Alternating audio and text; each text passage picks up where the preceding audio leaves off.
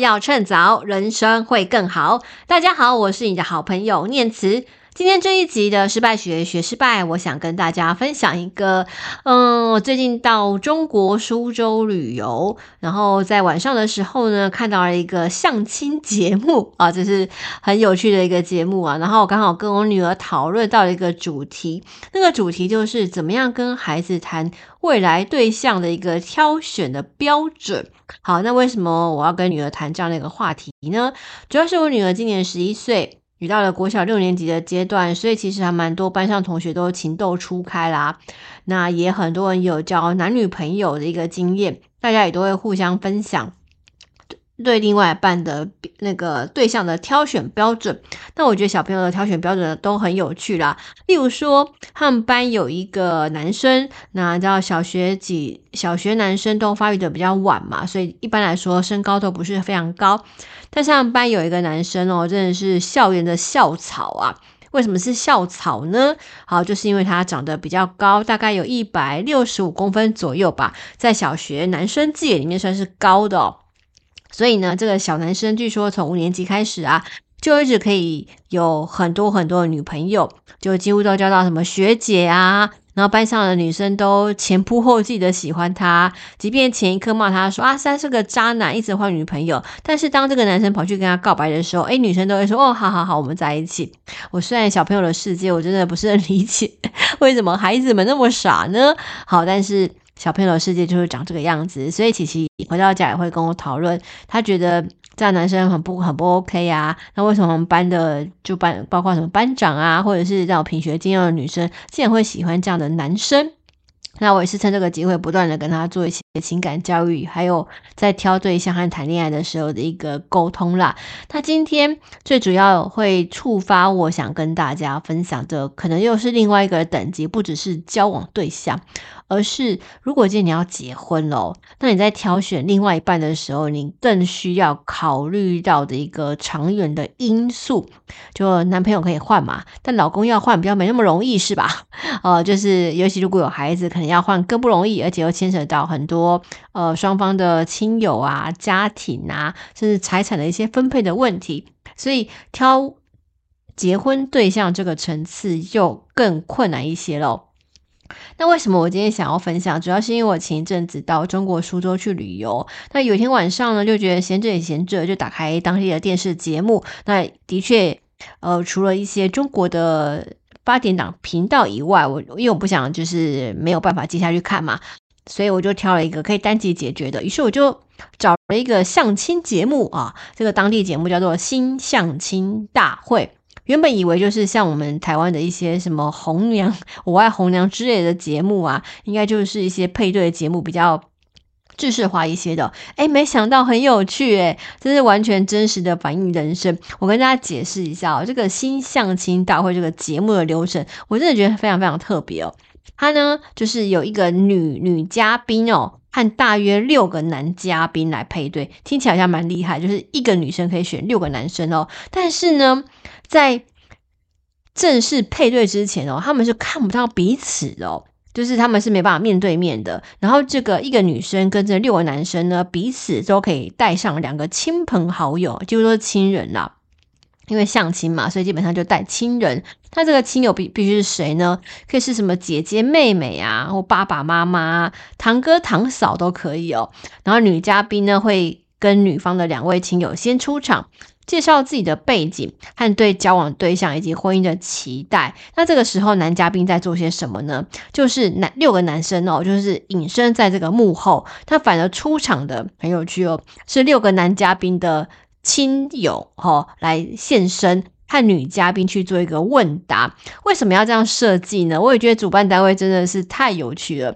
呃，他其实扣合到。交往啊，不是两个人的事情，而是两个家庭的事情。透过亲友对亲友的直接问答，甚至很多时候就等于是亲家未来亲家们的一个对话哦。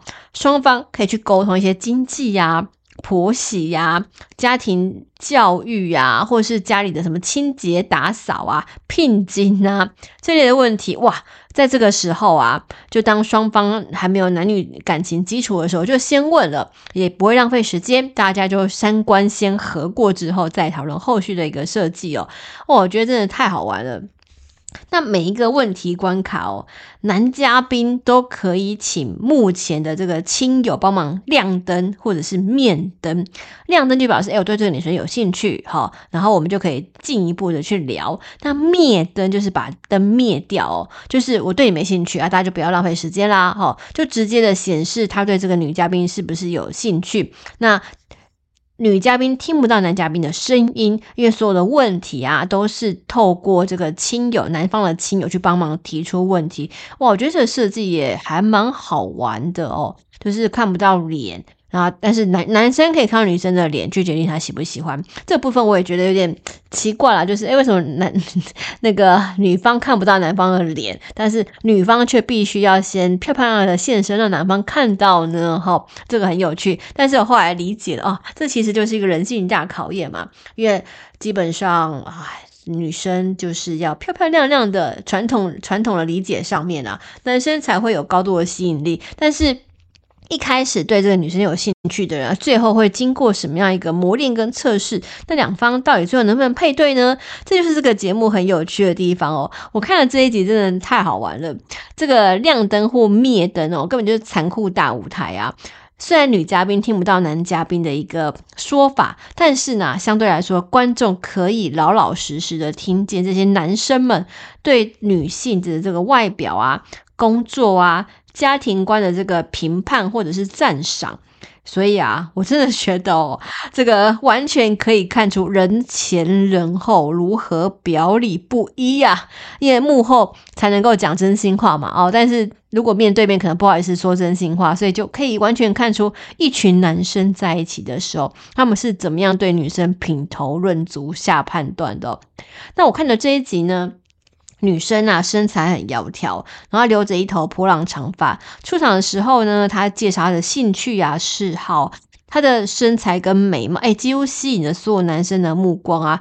所有男生几乎都亮灯了。但是呢，接下来就完全不一样喽。她开始说啊，自己小时候啊就出国留学。哎，有男嘉宾灭灯了。男嘉宾说啊，小留学生哦。啊，我觉得我们文化差异太大，留过学的跟我们这种没出过国的，可能没办法好好相处吧。哦，不在一个生活圈内啊，所以有一个人灭灯喽。这时候呢，女嘉宾继续说啊，她在金融产业工作。哇，又有男嘉宾灭灯了，而且灭灯了还蛮多的哦。他们说啊。金融产业的女生啊，个性都很强势啊，我已经受够了个性强的女孩，我身旁的女孩都个性很强悍啊，我没办法再忍受一个个性那么强悍的女生哦，我喜欢温柔婉约型的。好、就算这个男生自己也在金融业服务，他也是这样子讲哦，是不是太有趣了？后来呢，女嘉宾再说了，挑选另一半的条件，她希望啊，对方是能够经济条件要稳定的。又有男嘉宾灭灯了。他们的理由是，啊，一开始就提到经济条件那么重要，我可能没办法接受哦。哇，这是不是很有趣？就可以看出男性对于这个另外一半的一个真实的看法。最后，我我看了这一集哦，最后呢，只剩下三个男嘉宾还亮着灯，那这剩下三个人呢，就可以揭开这个帘幕走出来，和女嘉宾面对面。可是最糟糕的是，我们刚刚是不是已经看到这几个人在背后怎么样讲这个女生的？所以就算他们走出来，我也觉得很讨厌他们啊，就觉得你在背后把人家讲一文不值，那你现在走出来没有灭灯，怎么回事啊？好，果然这三个人没有辜负我期待，出来之后还是蛮讨人厌的。就这三个人一出场啊，一个就是说，哎，我刚刚是忘记灭灯啊，其实我一开始就要灭灯，只忘记按了而已，这样。整个觉得你是怎样？你干嘛出来羞辱别人呐、啊？好，那另外一个呢？说啊，我真的不喜欢金融界的女生。那你干嘛出来呢？是吧？你出来讲这些话干嘛？然后还，最后剩下一个，他说，呃，我觉得你您您的职业是蛮好的，外表也很好啊，只是呢，我觉得我们比较适合当朋友，不适合当恋人。哦，我真的很想打这三个人呢。就是那你这三个人留在这边干嘛？为什么要走出来呢？哦，那也许可能另另外一个方面是说，啊、他们他们觉得啊，如果没有人走出来，女嘉宾会很丢脸啊，所以走出来让这女嘉宾有点面子。问题是，他们真的觉得这样子女生会比较有面子吗？就当着面跟他说，哎、我觉得你嗯不够温柔啊，我觉得不适合，我们适合当朋友，何必在大家面前做这件事情呢？哈，如果是一般人，应该早就崩溃了，是吧？好，那但是我觉得这一集的女生真的很了不起诶，她听完这个残酷告白之后啊，我看得出她其实有一些些的不知所措跟动摇，但是啊，果然是有念过书的啦，吼，然后那个也是他还是很有气质的说明说，呃，其实我是很温柔的，我的个性呢跟人是很容易相处的，从小到大认识我的人都知道，我跟大家都很合得来，大家也都非常非常的喜欢我，好，然后他。看得出来，而且是有试着为这样的一个难堪场面找一些台阶下。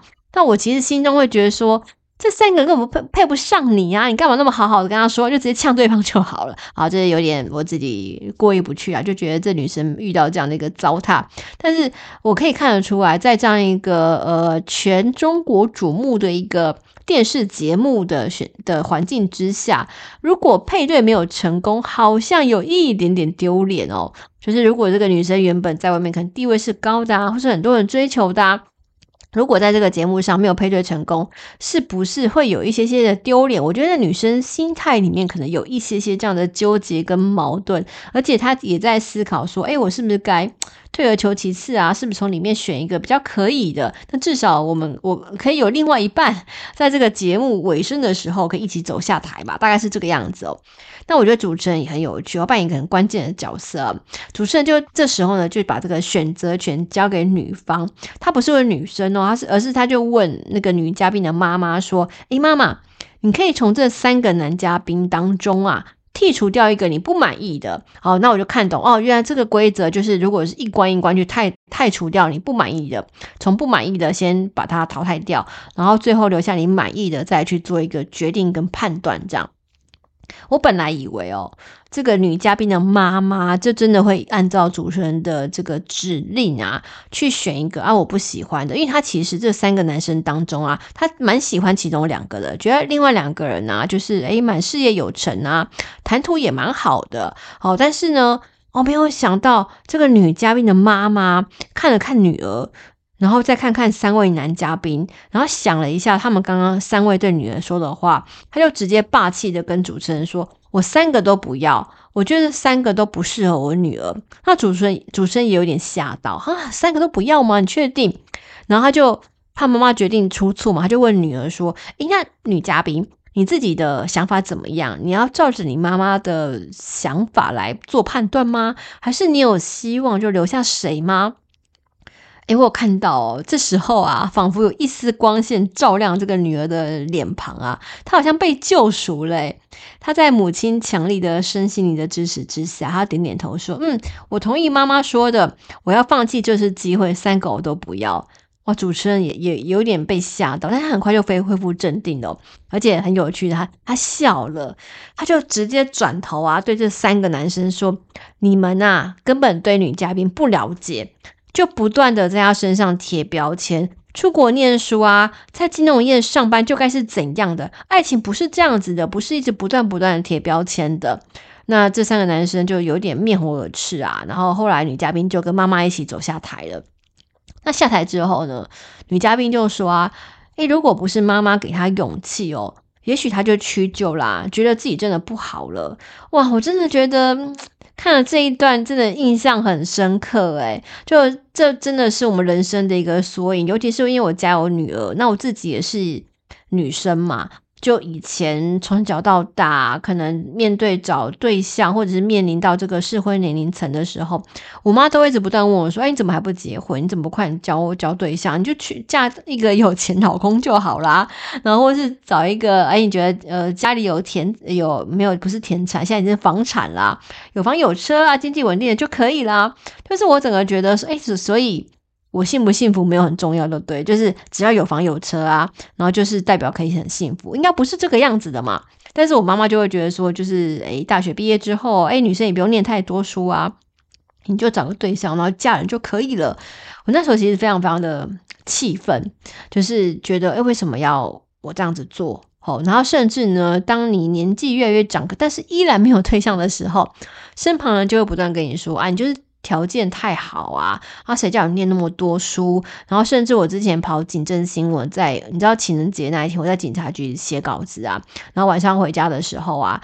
然后就会有警察笑我说：“啊，你都败犬了，就是你年纪都败犬了啊，念到研究所有什么用？还不是没有男朋友？好，就是笑我啊。然后甚至会有一些已婚男子跑过来跟我做一些调情的性骚扰，就是说啊，你你都没有男朋友那么久了，晚上不会很寂寞吗？就是他在，就是诶，你要不要我陪你？就是很多很多这种性骚扰或是言语的一些暗示，都让我觉得非常非常不舒服。就是单身怎么了吗？”我把我自己的书念好，我把我自己的条件培养好，怎么了吗？为什么变成好像应该是我的错？好，所以呢，我觉得，嗯，母亲的支持真的很重要啊，可以让自己的孩子可以相信哦，对的人只是还没有出现，但是千万不要委屈自己。好，那看完这个节目之后，我就回过头跟我的女儿来讨论啊。我就会说，哎，琪琪，那你看完之后，你有什么想法？那我我要跟你讲我自己的三个观察。你未来如果要交男朋友或者要结婚，一定一定要记住。那这三个观察呢，我也想透过这一集分享给你，就是我觉得这三个提点跟观察。我都很希望每个父母能够好好的，嗯，跟孩子们去做沟通，因为我个人觉得这真的是非常非常重要的。